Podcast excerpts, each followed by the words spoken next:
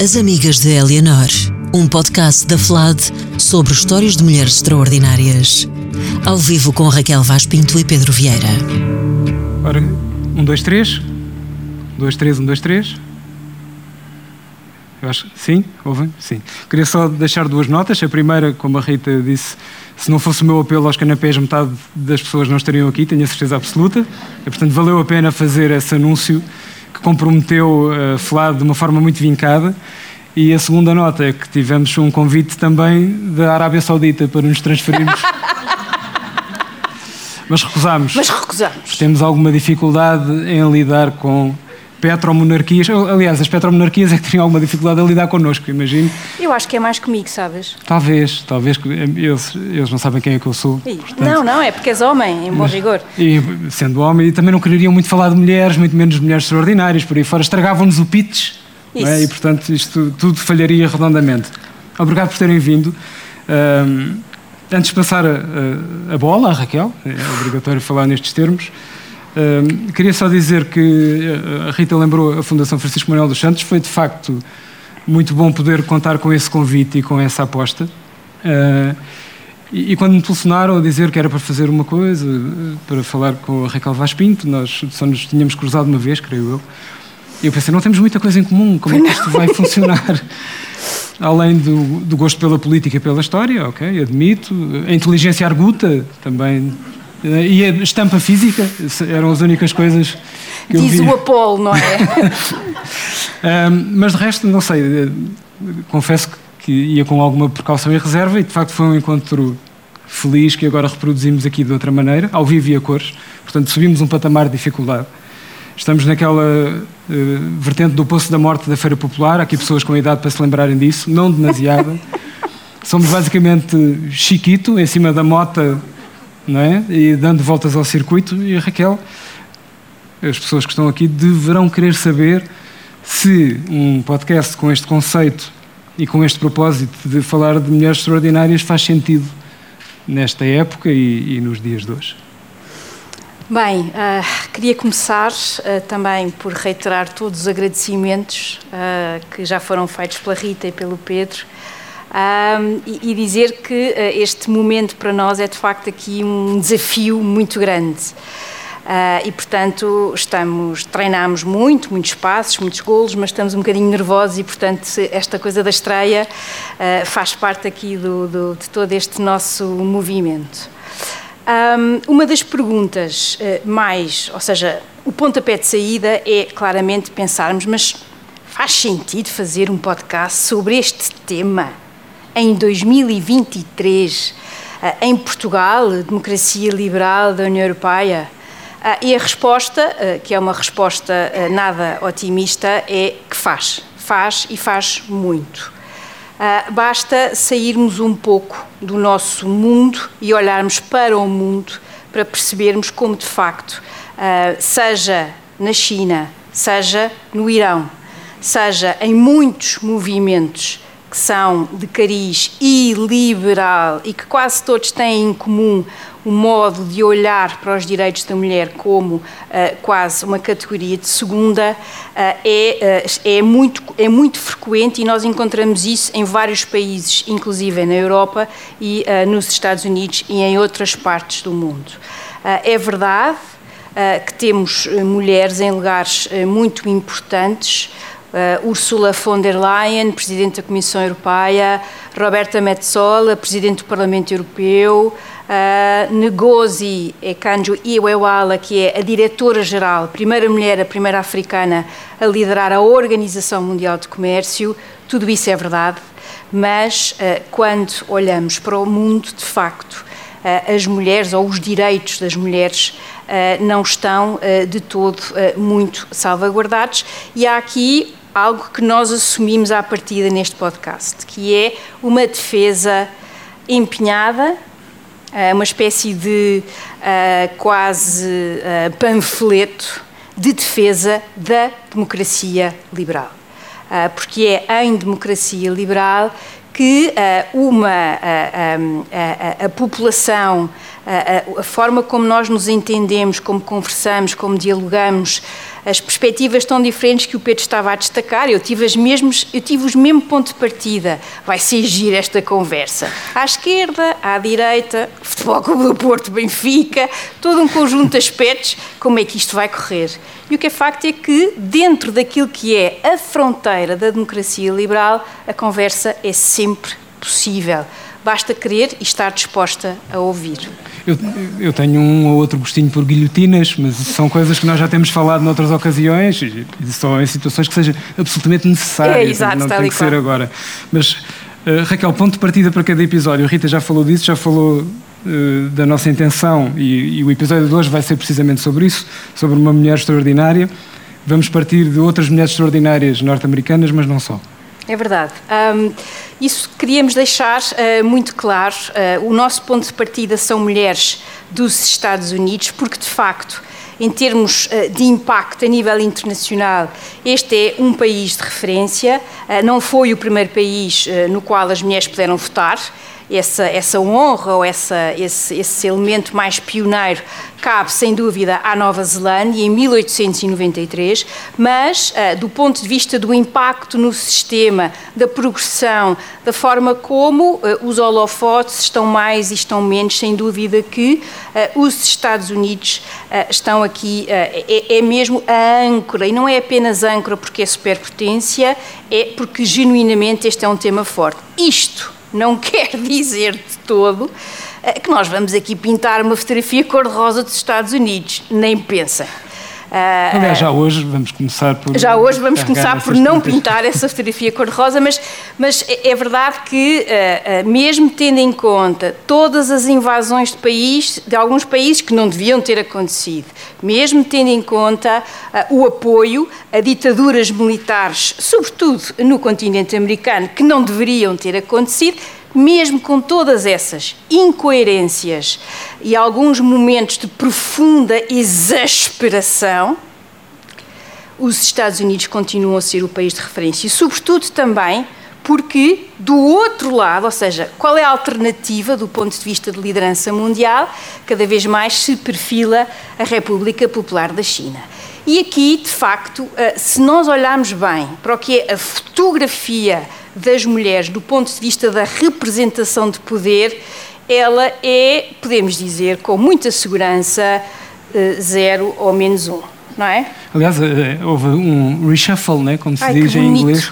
Houve agora um reshuffle recente do poder na China, na qual a única mulher presente na fotografia foi afastada. Foi afastada. É verdade. Ou seja, uh, o Partido Comunista da China, uh, e como todos nós bem sabemos, a República Popular da China tem, tem pouca população. São poucas pessoas. São mil milhões e mais 400 milhões para os trocos.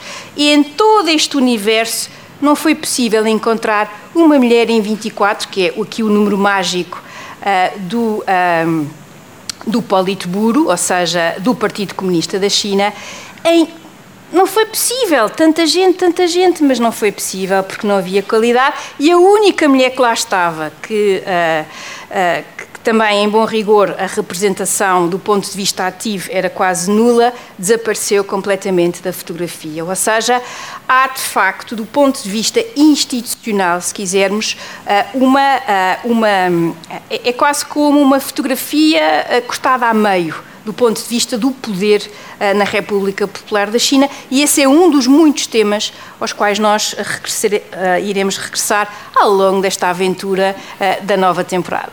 Há uma distinção que, que é importante fazer e de que falámos quando estávamos a preparar o episódio, sim, porque nós fizemos uma preparação do episódio. Atenção. Nada de amadorismo. Não são cá treinos da Seleção Nacional, isto foi uma coisa séria.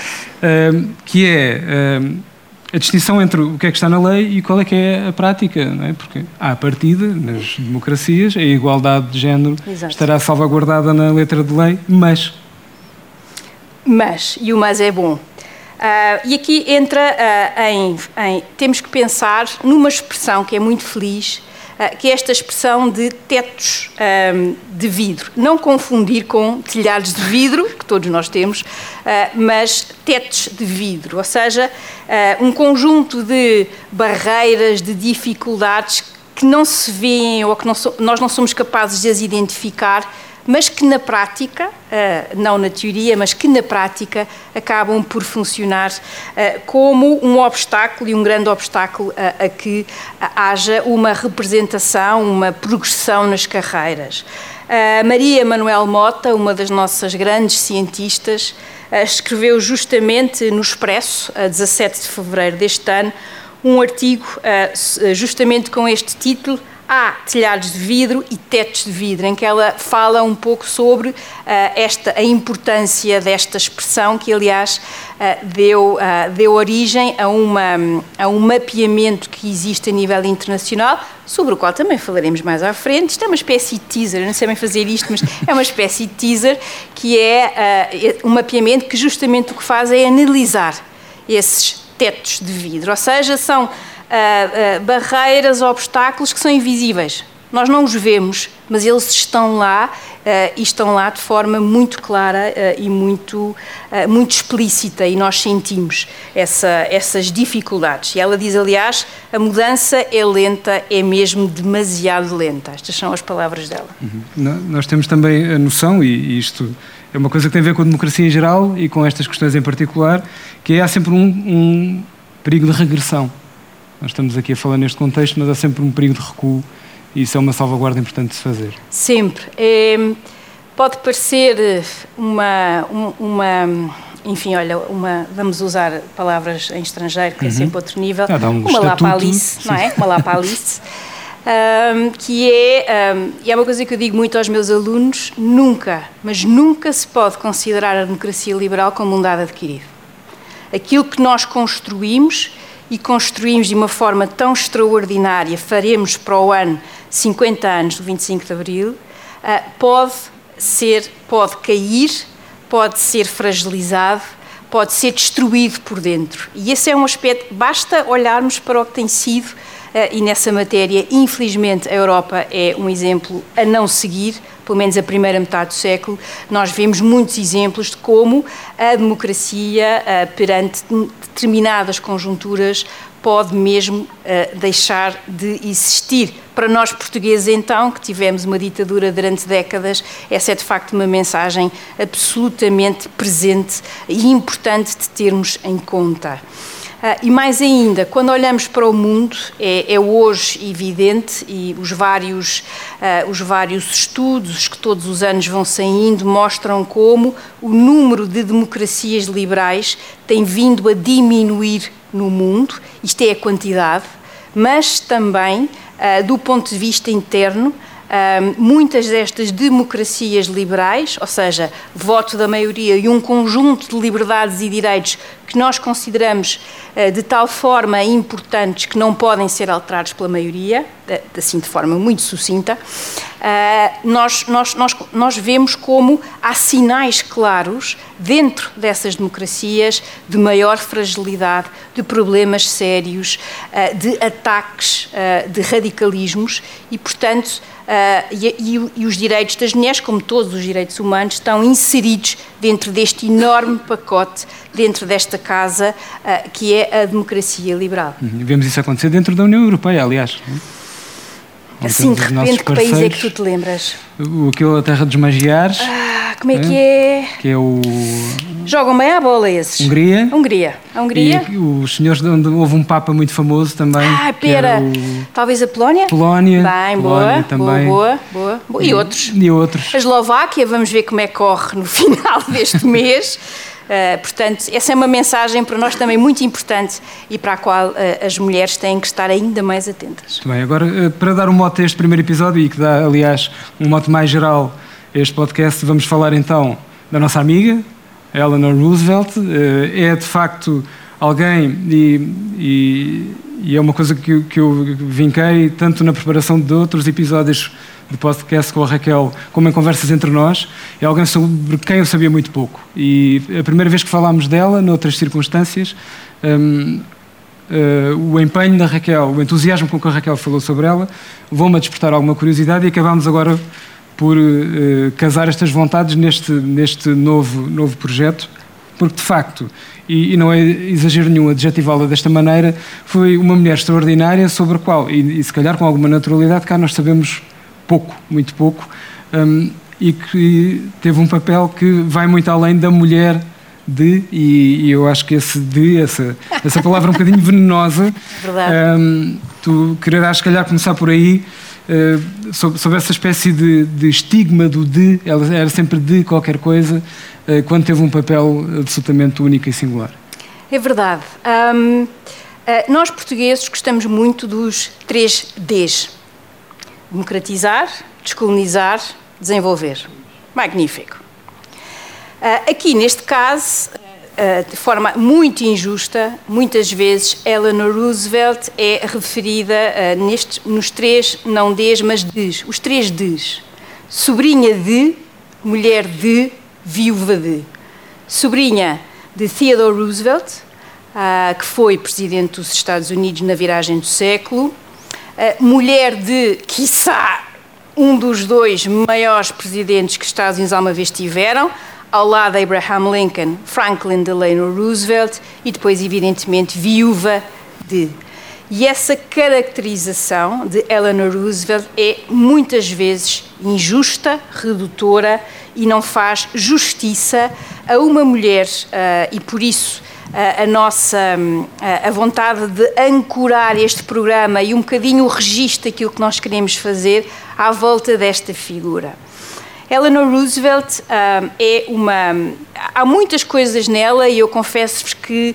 Uh, uh, como o meu marido poderá comprovar, eu entrei em hiperatividade preparatória para este podcast. Uh, ele talvez não, não, tenha, não tenha um sorriso à conta disto, mas pronto, é o que é. Estou a vê-lo bastante circunspecto, isso, aliás. Isso, isso, isso, isso. Então ontem à noite nem vos vou, nem vos vou dizer nada, porque, porque eu tinha receio de não vos conseguir transmitir a mulher extraordinária que é esta Eleanor Roosevelt. Um, e, uh, e, aqui começa logo com uh, este aspecto importante, ou seja, uh, ela é muitas vezes retratada na perspectiva dos direitos humanos, ela é a grande arquiteta da Declaração Universal dos Direitos Humanos, é verdade, mas ela foi muito mais do que isso. E há aqui alguns aspectos que eu queria mesmo o registro dela. É uma mulher uh, uh, que uh, nasce numa família da, podemos dizer, tu vais gostar desta expressão, alta sociedade. Os Roosevelt... Daí guilhotinas, sempre tudo ligado. Não, porque ali foi sem guilhotina. Verdade. Talvez aí resida um dos aspectos interessantes daquele país. Tem outros, tem outros problemas, e muitos. dos Roosevelt de Oyster Bay, não confundir com outros Roosevelts, é importante. Uh, e também, uh, ao mesmo tempo, uh, ela, ela, ela tem uma vida familiar terrível. A mãe morre, ela tem 8 anos, depois morre um dos seus dois irmãos e o pai quando ela tem 10 anos. Ela própria se caracteriza como sendo, e ela diz mesmo esta expressão, um patinho feio. E eu aqui identifico muito com Eleanor. Porquê? Era altuça, 1,80, toma embrulha.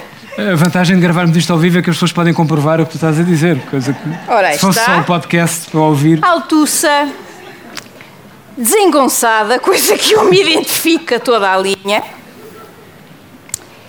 Ah, agora vou ser pouco, pouco humilde. Muito dada ao intelecto e não era uma beleza, o que comparada com a mãe, que era a brasa da sociedade de Nova York, era, foi sempre tido um bocadinho como uma espécie de hum, hum, pronto. E com a própria mãe a vincar isso mesmo, não, aliás. Uf, pronto, nem vamos por aí. Roupa suja lava-se em casa. uh, e, neste sentido, ela, ela depois vai para, aos 15 anos, vai para, vai estudar para a Inglaterra, e é uma faceta dela muito interessante, porque ela viaja pela Europa toda, ela fala outras línguas que não o inglês, uh, e tem uma mundivisão que é extremamente interessante. E depois, sim, regressa, casa com o Franklin, uh, ele, pede, ele pede em casamento e ela demora ali dois anos a aceitar. Um, e em todo este processo, ela foi ganhando um conjunto de características, porque ela é uma pessoa muito tímida, aí talvez estejamos um bocadinho em diferença às duas, mas pronto, uh, tímida, tinha sempre perfil discreto, e ela faz todo um caminho de um, a forma dela comunicar, a, a, a forma dela trabalhar, uh, que quando ela chega à Casa Branca em 1933, uh, vamos imaginar anos 30, não é? Quer dizer, uma primeira-dama, a função mais de protocolo, mais, olha, os canapés e companhia e tal, mas ela, ela, ela, ela escreve isso mesmo. Ela entrou em crise existencial. Porquê? Porque Eleanor Roosevelt chega à Casa Branca e percebe que vai ter que alterar, de certa forma, a sua vida. Ela já é financeiramente independente, ela guia o seu próprio carro, algo que deixou os serviços secretos à beira de vários ataques de nervos ao longo de toda, ainda por cima, quatro, três mandatos e, quarto, e, um, e, o início de um quarto mandato foram muitos anos de nervos. Um, e é uma mulher muito independente. E isto coloca-a perante um outro desafio. E é aqui, uh, no meio de tudo isto, seis filhos, um deles infelizmente morre uh, com cerca de sete meses, coisa que a marcou muito também. Um, e uh, no meio de tudo isto, ela já é, é palestras, é aulas, é rádio, é todo um conjunto de atividades. Uh, a fama dela, o, o, a, a, taxa, como diríamos hoje, a taxa de aprovação dela era muito superior ao Franklin. Uh, e, no entanto, ela não se deixou, ela teve ali, como agora vamos dizer, reinventou-se, pensou em tudo aquilo e começou a fazer e pensou. E aceitou um convite que foi o de passar a ter uma coluna diária, uh, e, e, quando eu digo diária, é ela só folgava ao sábado, são seis vezes por semana, que ela raramente interrompeu. Uh, uma das primeiras interrupções foi justamente uh, de 12 a 16 de abril, no seguimento da morte do seu marido. É impressionante, ela manteve este ritmo e a escrita podia uhum. ser isto. E fazendo um registro do país e sendo um pouco Tudo. olhos e ouvidos do marido, não é? Exatamente. Que se deslocava muito pouco. Porque o marido, outra coisa também extremamente relevante, não é? Ele, uh, ele uh, tem, em 1921, devido à poliomielite, fica paralítico e a partir de 21 ela passa a ser ainda mais uh, os olhos, a fonte de notícias do marido o que significou viajar pela América como um todo e depois, mais tarde, viajar pelo mundo. Eu tive-me a divertir no mapa a ver onde é que ela tinha estado e cheguei ao final com vários uh, pintas por todo lado, porque ela, de facto, ela não parou. E esse é outro aspecto também dela, ou seja, ela escrevia, ela assumia, ela não escreve num registro literário. Se querem literatura, não vão encontrar em Eleanor Roosevelt podia escrever sobre uh, eh, um, figuras que ela conhecia, influências, por exemplo, escreveu uma muito interessante sobre um livro que a tinha marcado imenso, As Vinhas da Ira, de John Steinbeck. Uh, poderia falar sobre, por exemplo, uh, dos filhos, de, de, como é que foi aquele dia e a confusão do dia de fazer uma recepção para mil pessoas e depois vem aquela, depois vem o outro. Podia ser tudo Uh, podia ser, por exemplo, uh, uma das suas uh, crónicas após a morte do marido, uma forma dela demonstrar a saudade é falar do cão, o famoso Fala, que foi o cão famoso de Franklin Delano Roosevelt, e ela conta como depois da morte do marido, o cão tolerou ter outro dono, mas que sempre que surgiam sirenes em Hyde Park, ele ia correr porque era o dono que regressava. E, aliás, o cão é enterrado ao lado de Franklin Delano Roosevelt no Jardim das Rosas, em Hyde Park, onde ela também depois foi enterrada. Tudo isto, tudo isto, ela escreve, fala. Coisas mais sérias. Direitos laborais, uh, o problema dos mineiros, uh, a liberdade é ótima, mas se não houver pão e comida, nada disto faz sentido. Uh, a questão da a luta contra a discriminação racial, que no caso de Eleanor foi vivida todos os dias, uhum. com imensas repercussões, o elogio a um tal de Martin Luther King, um, o ela assinar a declaração de consciência, que foi uma declaração assinada contra o apartheid da África do Sul, uh, o facto dela olhar para as mulheres como alguém como uh, iguais em termos de direitos, ela, o que ela fez ao longo de toda esta vida e sempre a um ritmo frenético. Em 56, ela morre em 62, Em 56, no âmbito da campanha presidencial uh, uh, que vai dar a reeleição de Eisenhower e daquele, enfim, de Nixon, não vou dizer mais, uh, e ela, neste contexto, o, o, o Boston Globe, decide, porque ela, enfim, é uma figura importantíssima, decide enviar um repórter para acompanhar as, as, as idas e vindas de Eleanor Roosevelt.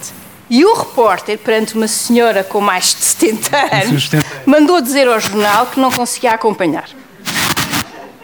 E que, portanto, desistia, porque era impossível fazer aquilo. E isto mostra-nos a, a, a, pedalada dela uh, e, e, outros aspectos também que ela nunca se coibiu. Por exemplo, eu, eu de tudo o que dela, e já li muita coisa, Uh, eu penso que as únicas vezes que encontrei assim uns adjetivos menos próprios ou mais duros é quando ela começa a descrever uma figura que a qualquer democrata liberal enerva muito, um tal de senador Joe McCarthy e uma caça às bruxas que ele fez, que destruiu e esvaziou por completo uh, vários setores importantes da vida dos Estados Unidos. Portanto, em todas estas, em todos estes momentos, ela esteve, eu diria, do lado certo da história. E é impressionante a forma como ela faz tudo isto. Há, há, há uma história muito conhecida sobre ela que eu gosto sempre de trazer. Uh, e ela é, não é tanto uma pessoa de palavra, é uma pessoa de ações. Ela lidera pelo exemplo. Uh, foi em 1939 quando uh, uma cantora extraordinária à época, Marian Anderson, uh, mas que não era branca, no sentido, contexto desta nossa conversa, e ela é convidada para fazer um recital em, em, em, em Washington. E, às páginas tantas, pensou-se num sítio, um auditório, onde ela poderia fazer o seu concerto e tudo mais, e a organização que, que, era, que tinha aquele auditório, as chamadas Daughters of the American Revolution, uh, disse que, por, pela Mary, pelo facto da Marianne Anderson, que já tinha cantado na Casa Branca anteriormente, não ser branca, ela não podia cantar naquele auditório. A Eleanor Roosevelt, em bom português, um conceito de ciência política muito importante, passou-se e escreveu à, à, à famosa, coitada, ela ficou com as orelhas a arder, mas bem merecido e escreveu à famosa Mrs. Henry Robert, que, é, uh, que era a diretora, a presidente, desta associação, e uh, não só escreveu sobre isto na crónica, portanto toda a gente no país inteiro ficou a saber, como evidentemente depois o concerto acabou por ser organizado nas escadas de um dos sítios mais mágicos deste mundo, o Lincoln Memorial, uh, e com, enfim, né, a assistência ao, ao, ao concerto foi absolutamente extraordinária. Ela escreve uma carta a, a carta é magnífica e ela começa a carta de forma. Isto é ela. Começa a carta de uma maneira muito querida e diz: My dear, minha querida senhora Henry Robert.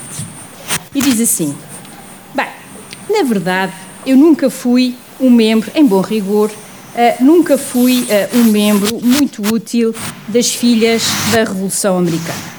E por isso mesmo sei que não fará qualquer diferença se eu continuo ou deixo de ser membro da vossa organização.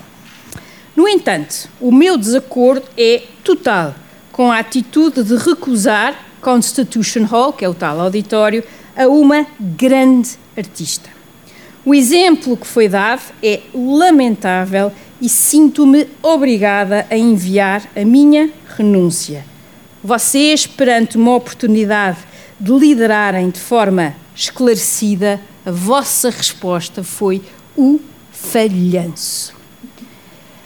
E depois diz assim: bem sei, muitas pessoas não vão concordar, mas a intensidade daquilo que eu sinto e daquilo que eu penso só me pode levar a esta a esta, a esta, esta é a única resposta possível e depois despede-se de forma amorosa, porque ela era uma pessoa super bem educada Very sincerely yours, Eleanor Roosevelt. E, portanto, nós temos aqui um exemplo de uma mulher que genuinamente pensava e liderava pelo exemplo.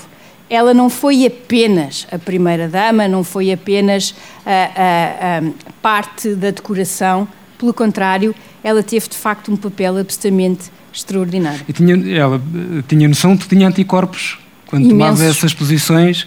E, e, aliás, a propósito da questão pelos, de luta pelos direitos civis, que se calhar só ganhou esse nome mais tarde, uh, em que de alguma maneira embaraçava o próprio marido que tinha alguma relutância, vou usar uma palavra simpática, Sim. alguma relutância em dar a cara por esses direitos ou por essa necessidade de mudança e ela quase que forçava a nota uh, com os seus relacionamentos que tinha com os defensores dos direitos dos negros uh, embaraçando o marido e provocando, assim, algumas orelhas em brasa também na Casa Branca. É verdade, e a resposta dela a tudo isso seria qualquer coisa como temos pena.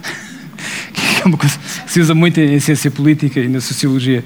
Uh, Raquel, quando, quando, nós estávamos a, a preparar o, o, episódio, tu usaste uma, uma expressão uh, curiosa e depois fizeste uma analogia futebolística, que vamos usar com certeza, apresentando a Eleanor Roosevelt como uma espécie de revolucionária tranquila. O que é, que é, que é, que é uma revolucionária tranquila? É, é, é, uma das dimensões dela. Nós não encontramos em Eleanor Roosevelt um entusiasmo de galvanizar multidões.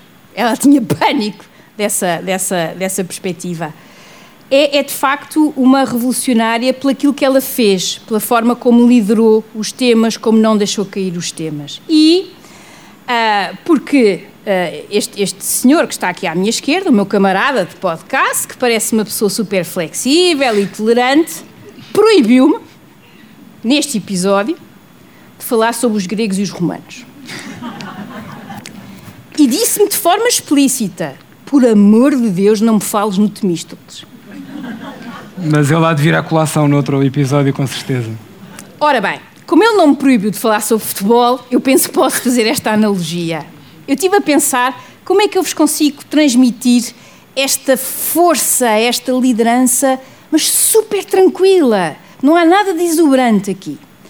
Fazendo a analogia uh, com o futebol e, e, e, em particular, com os treinadores de futebol, ela é claramente o Ancelotti dos direitos humanos e, em particular, dos direitos das mulheres.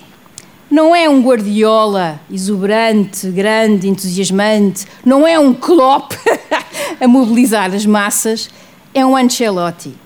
Ou seja, Carlo Ancelotti, que tem, uh, que tem aquele ar super tranquilo, quer dizer, ganha a Liga dos Campeões seis vezes, não passa nada, tudo bem Uh, mas tem seis desses títulos uh, no bolso. Aliás, aquilo até lhe pesa um bocado e ele também anda um bocadinho mais curvado agora. Uh, mas duas Ligas dos Campeões como jogador daquele Milan, duas Ligas dos Campeões enquanto treinador do Milan e duas Ligas dos Campeões por um clube que eu apelido geralmente de Sauron de Madrid. e... De forma totalmente imparcial, diga-se. Claro como tudo o que eu digo aqui, certeza, como é evidente, certeza. não é?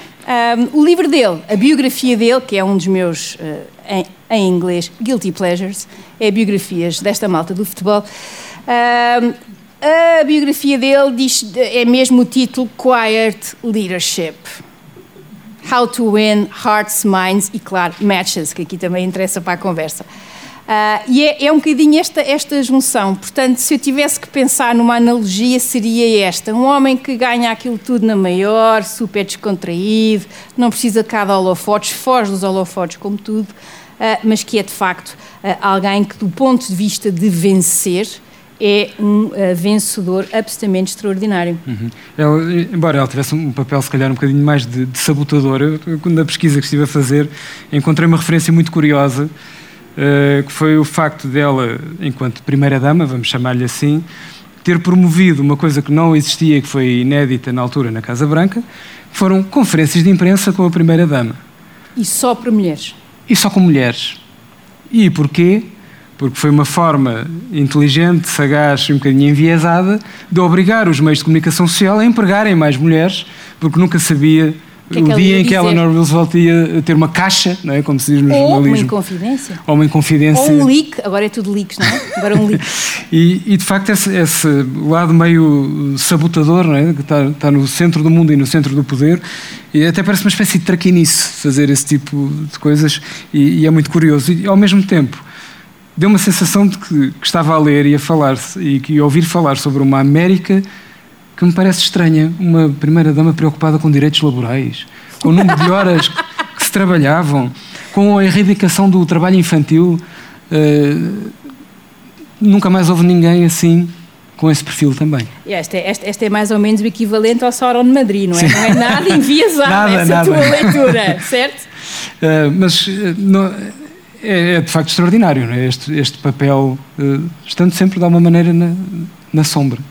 É, é, é, é, uma, é, uma, é uma faceta, este, este lado da. O que depois também lhe permitiu muito, quando ela, numa jogada de mestre de Harry Truman, de mestre autêntico, uh, Harry Truman, que de repente é presidente dos Estados Unidos, no dia 12 de abril de 1945, e que a convida para ser a delegada dos Estados Unidos às Nações Unidas, e depois, mais concretamente, ela chega à delegação. Claro, é a única mulher, ela tem muito consciência de que o papel que ela fizer uh, vai, vai estabelecer o precedente para outras mulheres que possam vir a seguir. Muito consciente daquele momento importante.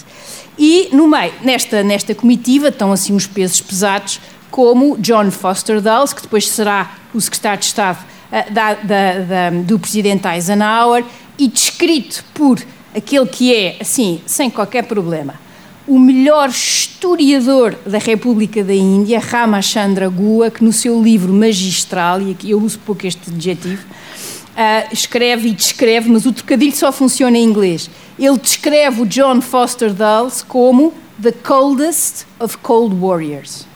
Está tudo dito. Homem, tolerância, conversa, era pouco para ele.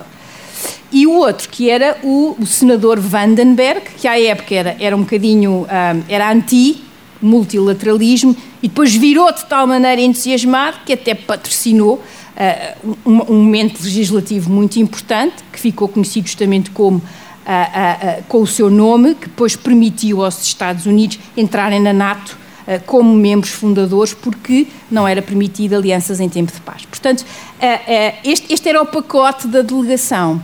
E eles, que estavam assim um bocado receosos, justamente desta veia, às vezes Eleanor saía fora, como se diz agora em inglês, do script, com miúfas de que aquilo podia, se pudesse correr mal, uh, disseram às tantas, têm esta saída e dizem assim: Ah, estamos aqui a pensar, se calhar um bom comitê para ir era o terceiro comitê, que era aquele que ia lidar com os direitos humanos, direitos aqui, direito internacional, pensando eles que aquilo era soft, uma coisa, pronto, onde ela podia estar. E ela, de facto. Uma rica prateleira, vamos isso, pôr, né, isso, em termos isso. técnicos. E ela chega a, a, esta, a esta. É criado um comitê, uma comissão, para fazer a Declaração Universal dos Direitos Humanos, e mais uma vez o gênio desta mulher é impressionante. Nós podíamos pensar assim: ora bem, Segunda Guerra Mundial, horror absoluto, o Holocausto, os crimes de guerra de um lado e do outro, a destruição, a catástrofe. Acaba em 45 uh, com duas armas atómicas no, no, no Japão, e depois a Declaração dos Direitos Humanos 48. E nós podemos pensar assim: ah, é óbvio, perante tudo aquilo que aconteceu, é óbvio, faz todo sentido a Declaração Universal dos Direitos Humanos. Pois é, mas vocês não imaginam as dificuldades. Aquilo teve quase à beira do fim várias vezes. Porquê? Primeiro, pegar em várias culturas do mundo e encontrar uma conversa comum, mínimo olímpico. Em segundo lugar, a Guerra Fria, ou seja, a rivalidade entre a União Soviética e os Estados Unidos, já se faz sentir. E depois porque há países com imensas diferenças, países que estavam muito mais preocupados, e compreende-se, em libertar-se uh, dos seus colonizadores. Portanto, há um conjunto de temas que tornam esta declaração quase às vezes uma espécie de sonho impossível. E, no entanto, todos eles no final reconheceram que foi devido à liderança de Eleanor Roosevelt, porque ela encarou aquilo como uma espécie de missão. E, e essa missão implicou, na sua, estou a ver, não é? O ritmo que ela trabalhava, sempre a mil a hora, e às tantas ela põe uma espécie de um calendário e diz assim: até este dia, esta hora, isto tem que estar feito. E todos eles, ficaram uns perplexos, outros mais educados não disseram nada, mas às tantas as piadas já circulavam, não é? Pois é, estamos aqui a trabalhar direitos humanos, mas os nossos direitos humanos, tipo dormir, eh, não beber 3 litros de café, nada disto está a ser respeitado. E acham que ela parou, que toca a andar, sempre a andar. E portanto, ela é, é, é ela que nós devemos este documento, que acabou depois por ser um ponto de partida para muitas outras coisas uh, e que marca o século XX. Mas mesmo ao longo de todo este processo, mais uma vez, a capacidade de aceitar que está errada ou que, um, ou, ou, que, ou que não está a ver bem as coisas, voltar atrás sem problema nenhum e avançar. E aqui há a outra mulher nesta delegação, sobre quem nós falaremos uh, mais à frente uh, ao longo desta nossa aventura, é uma indiana, seu nome Hansa Mehta. E quando chega o artigo, o primeiro artigo, uh, cuja versão original dizia todos os homens nascem iguais, nascem livres uh, e iguais em dignidade e direitos. Ela virou-se para Eleanor Roosevelt e disse: Cara amiga, esta, em muitos países, esta linguagem, isto é 48, notem bem, esta linguagem vai ser mesmo levada à letra. E a Eleanor disse: Não, não, all man, é, isto está tudo, as pessoas percebem. E ela diz assim: Pois, mas eu acho que é melhor jogarmos pelo seguro. Ela não ficou muito convencida, mas ao longo do tempo, ao longo de todas estas semanas, uh, Hansa Meta foi tão brilhante, foi tão forte a defender, entre aspas, a sua dama, que de facto conseguiu e uh, ela consegue, ou seja, ela e a Eleanor juntaram-se e ficou, e é por isso que o artigo número 1 da Declaração Universal dos Direitos Humanos diz todos os seres humanos. E, portanto, isto é 48, às vezes quase que parece uma conversa de agora, não é? Portanto, é outro exemplo no qual uh, nós, mesmo em relação a estas figuras mais conhecidas, nós não temos, às vezes não as conhecemos uh, uh, tão bem, ou pelo menos não lhes fazemos justiça uh, nesse sentido pleno. Uh, e aqui é mais um dos muitos exemplos desta Eleanor. Nesse exemplo da, da declaração e nessa entrega, eh, porque nesse, nesse caso já era a viúva de, né? já, já tinha deixado de ser a primeira dama e continuou de facto. Mas tu estás de que lado? Não, não, eu estou sempre do lado certo. Uh, é a linha justa, né? como se dizia em tempos. Uh, passando a ser a viúva de, nunca deixou se empenhar uh, uh, nas suas causas, de trabalhar com a comunidade e para a comunidade e queria ir um bocadinho atrás porque, no fundo, isso foi uma, é uma linha de personalidade que, que a marcou desde sempre, desde trabalhar numa cantina da Cruz Vermelha durante a Primeira Guerra Mundial, envolver-se na Liga das Mulheres Votantes. Um, ehm, eu, pronto, a minha tradição marxista, que fala uh, dos movimentos de massas e da importância do coletivo na história, mas ela, como indivídua, não sei se pode dizer indivídua, eh, que se notabilizou e teve um papel determinante, também tinha este lado eh, da comunidade, da entrega e do trabalho conjunto. Completamente. Ela, para ela, e ela tem aliás uma das suas, eh, uma das suas, uma das suas frases ou citações mais, mais conhecidas que eu vou ler, isto porque acho que é mesmo é, é, é, é uma daquelas é uma daquelas interrogações que todos nós temos. Ela, ela diz assim: onde começam verdadeiramente os direitos humanos universais? Naqueles lugares perto de casa, tão perto e tão pequenos que não são passíveis de sequer serem assinalados no mapa do mundo. No entanto, é esse o mundo de cada um de nós, o bairro onde vivemos, a escola ou a universidade que frequentamos sem um ativismo cívico preocupado em defender esses direitos humanos universais perto de casa, na comunidade, vamos estar sempre eh, à procura em vão do seu progresso no mundo. É a síntese de Eleanor Roosevelt. Este equilíbrio tão bem feito entre o potencial que é diferente de cada ser humano, ao mesmo tempo que há uma preocupação, isso também é um bocadinho, eh, eu diria, dos Estados Unidos, esta ideia da, da filantropia, da comunidade, do, uh, do apoio, que, é, que, é, que é, a meu, a meu ver, uma das suas facetas mais interessantes. E isso ela, ela é capaz de trazer de forma, lá está, muito simples, muito concreta, falando diretamente às pessoas.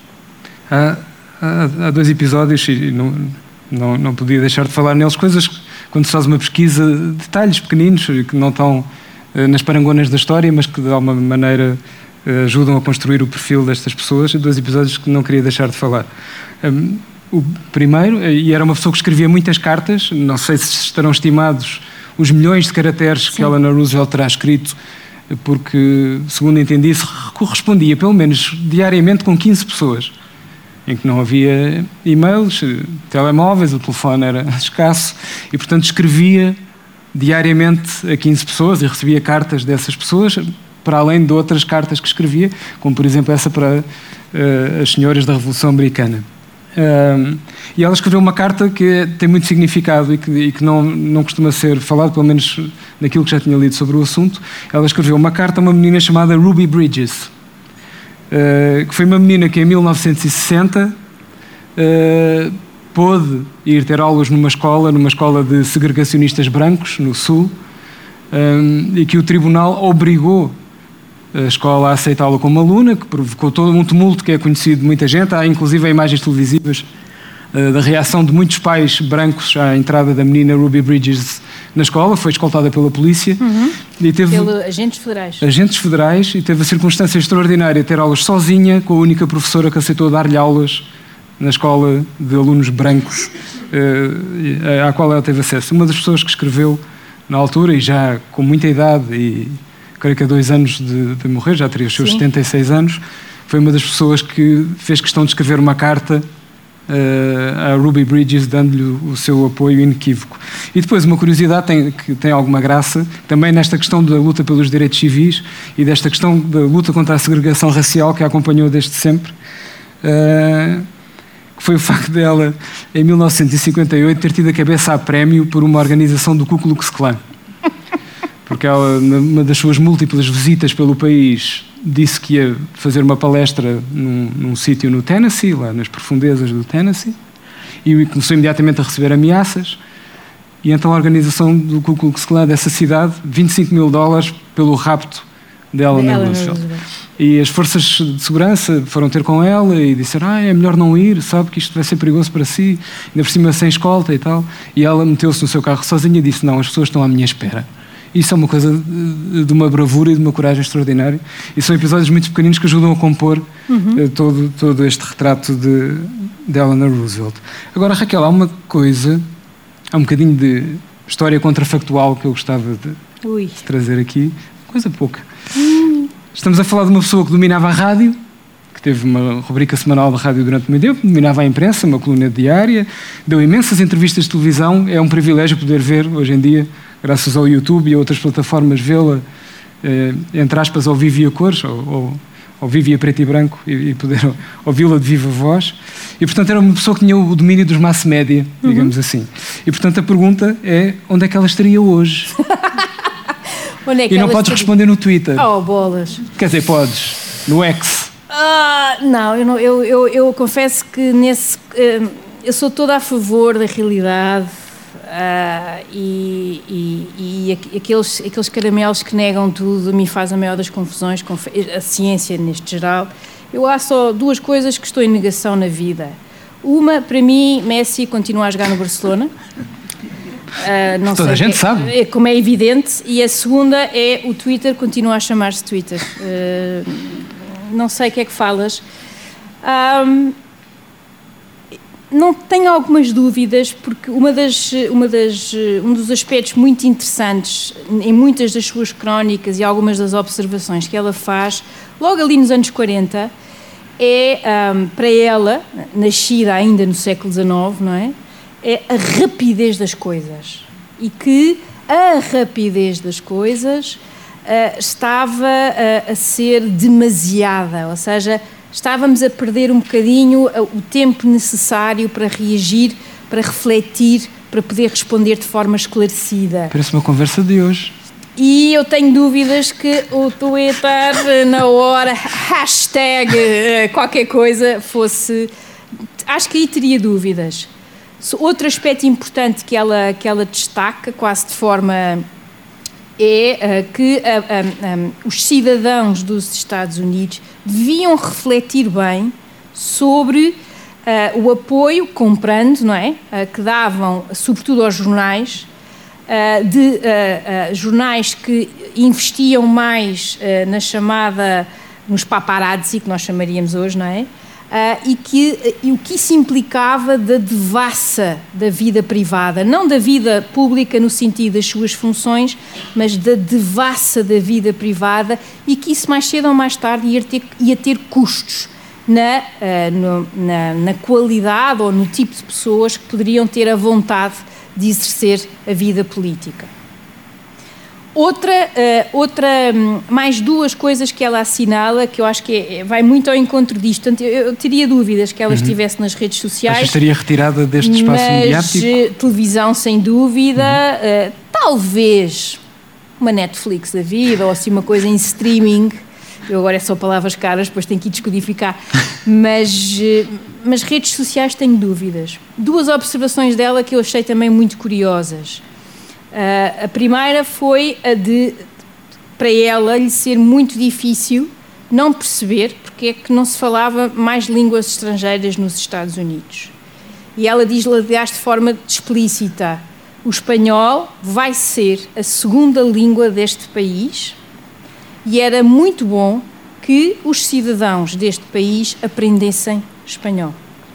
E tu pensas, ok, isto antes, eh, Bola já não me lembro do ano exato, mas é. Hã? Bola de cristal. Bola de cristal. A segunda que eu achei, mas isto já é ler com os olhos de hoje, não é? É ela dizer que não percebia o desinvestimento, está bem? Que, eh, e por cima hoje, a nossa esperança média de vida, e bem, é cada vez mais longa.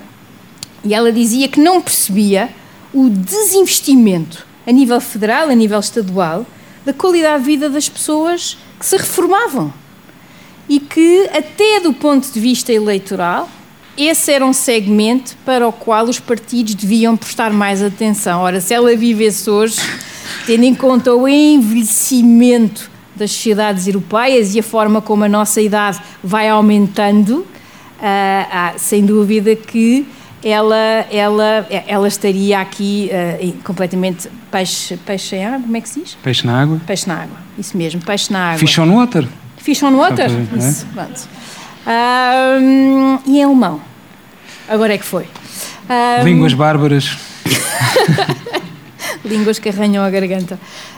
Um, outra também que eu também vos queria só trazer, porque para mim, enquanto professora de relações internacionais, foi assim tipo. Uh, um, numa das várias imensas visitas que ela fez, ela chegou a visitar, por exemplo, a União Soviética e, e, e entrevistar o líder soviético à época, eh, Khrushchev, uma entrevista que saiu em tudo o que é sítio muito interessante. Eh, ela também, numa das suas viagens, vai à Polónia. E é muito engraçado que ela, o que é que ela traz dessa viagem, dessa visita, da conversa com essas pessoas.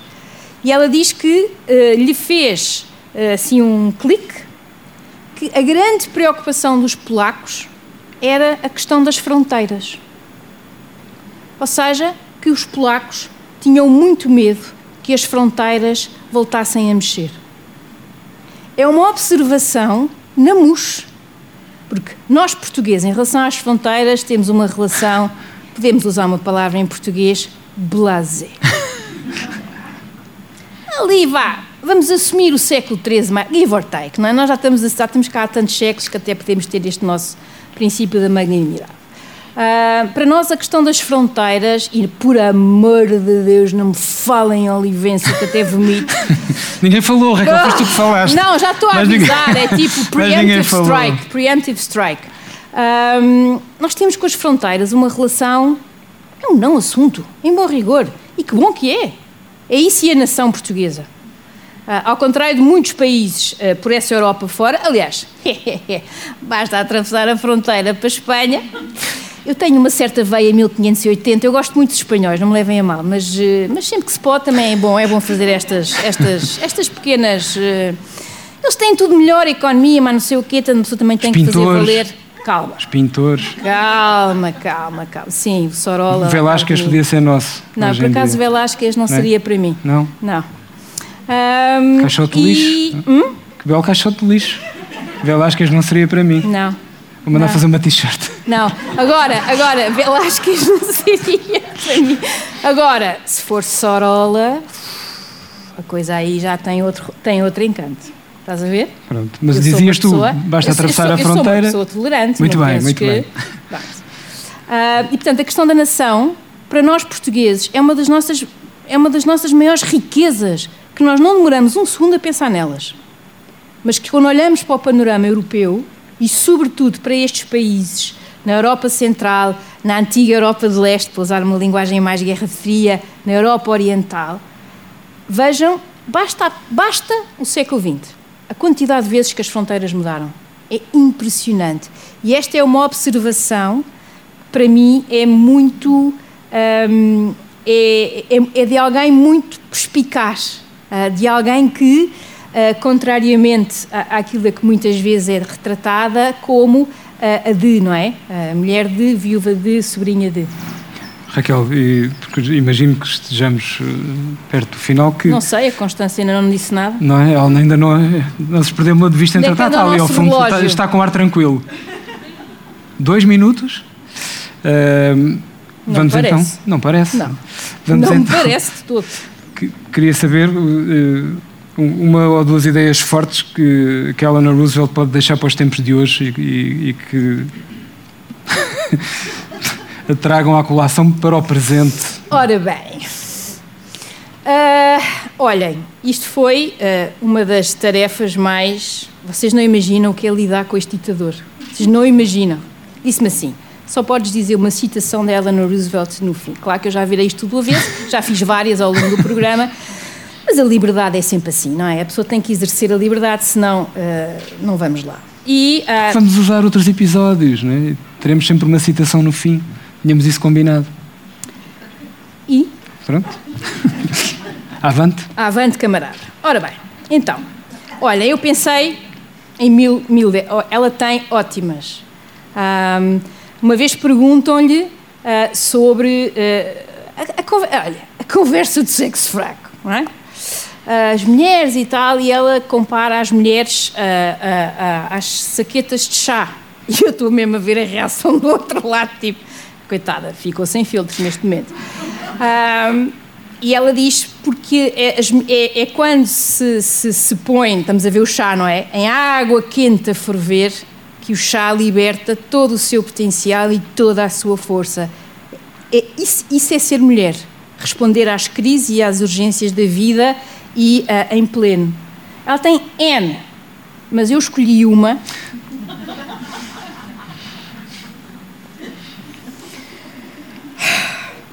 uma que eu acho que tem muito, está muito relacionado. Eu acho que ela foi até, até ao final da sua vida uma pessoa de espírito jovem.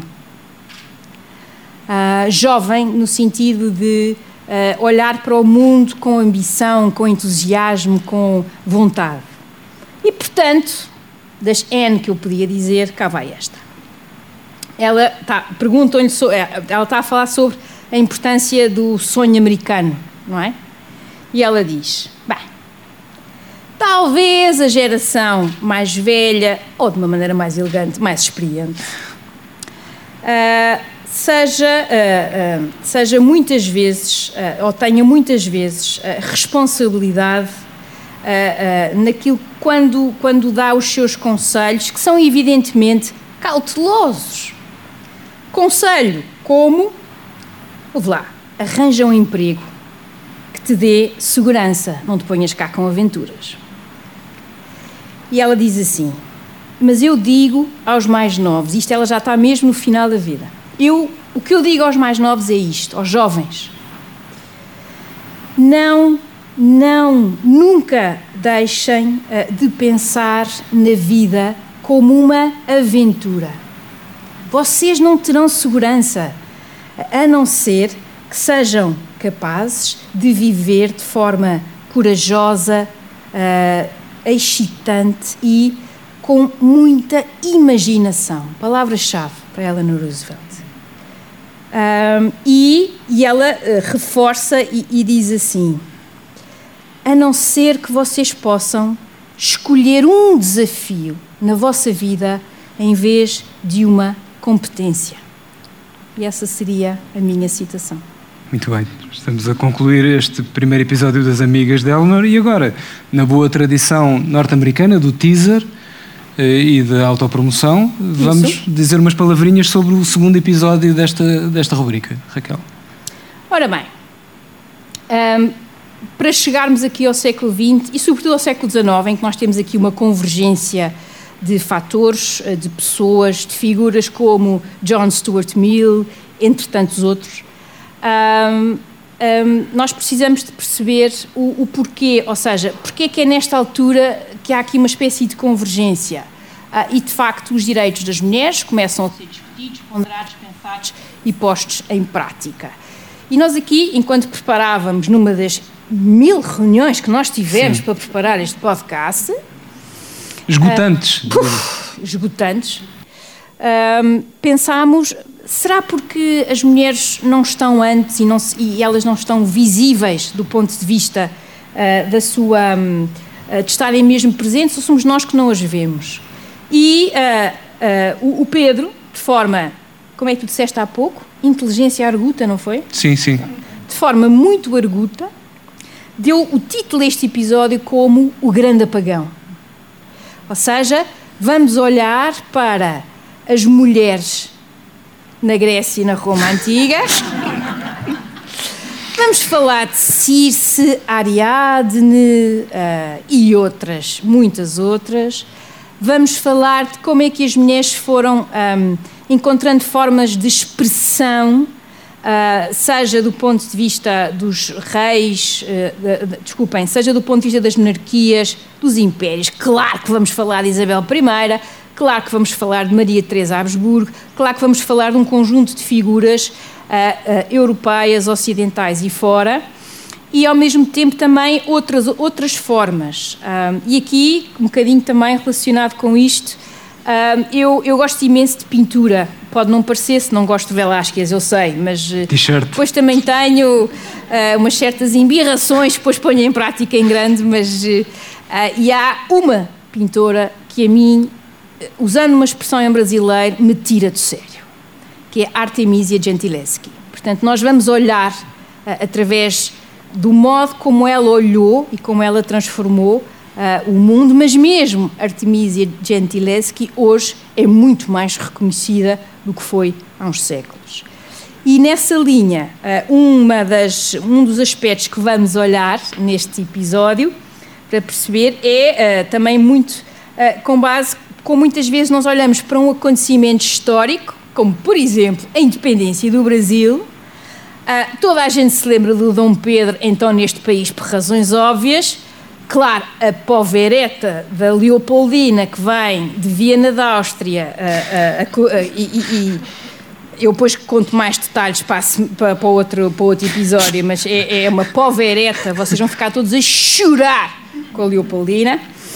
Um, e, um, e, por exemplo, este livro, que saiu há muito pouco tempo por um conjunto de historiadoras extraordinárias brasileiras, que contam a história de um conjunto de mulheres, de histórias que fizeram essa independência, mas que nós não as conhecemos. Aliás, o título do livro diz tudo: A Independência do Brasil, as mulheres que estavam lá. E, portanto, eu penso que em termos de teasers, trailers, como é que é? De cenas dos próximos capítulos cenas ou episódios. Dos próximos capítulos, eu penso que é isso. E agora tenho a oportunidade, de forma muito pouco subtil, de vos mostrar as mugs, canecas mais giras que há neste país em 2023. Daí ser o podcast maior prestígio, né? porque duvido que outros podcasts tenham canecas. Assim. Quase certeza. As Amigas de Eleanor, um podcast da FLAD sobre histórias de mulheres extraordinárias. Ao vivo com Raquel Vaz Pinto e Pedro Vieira.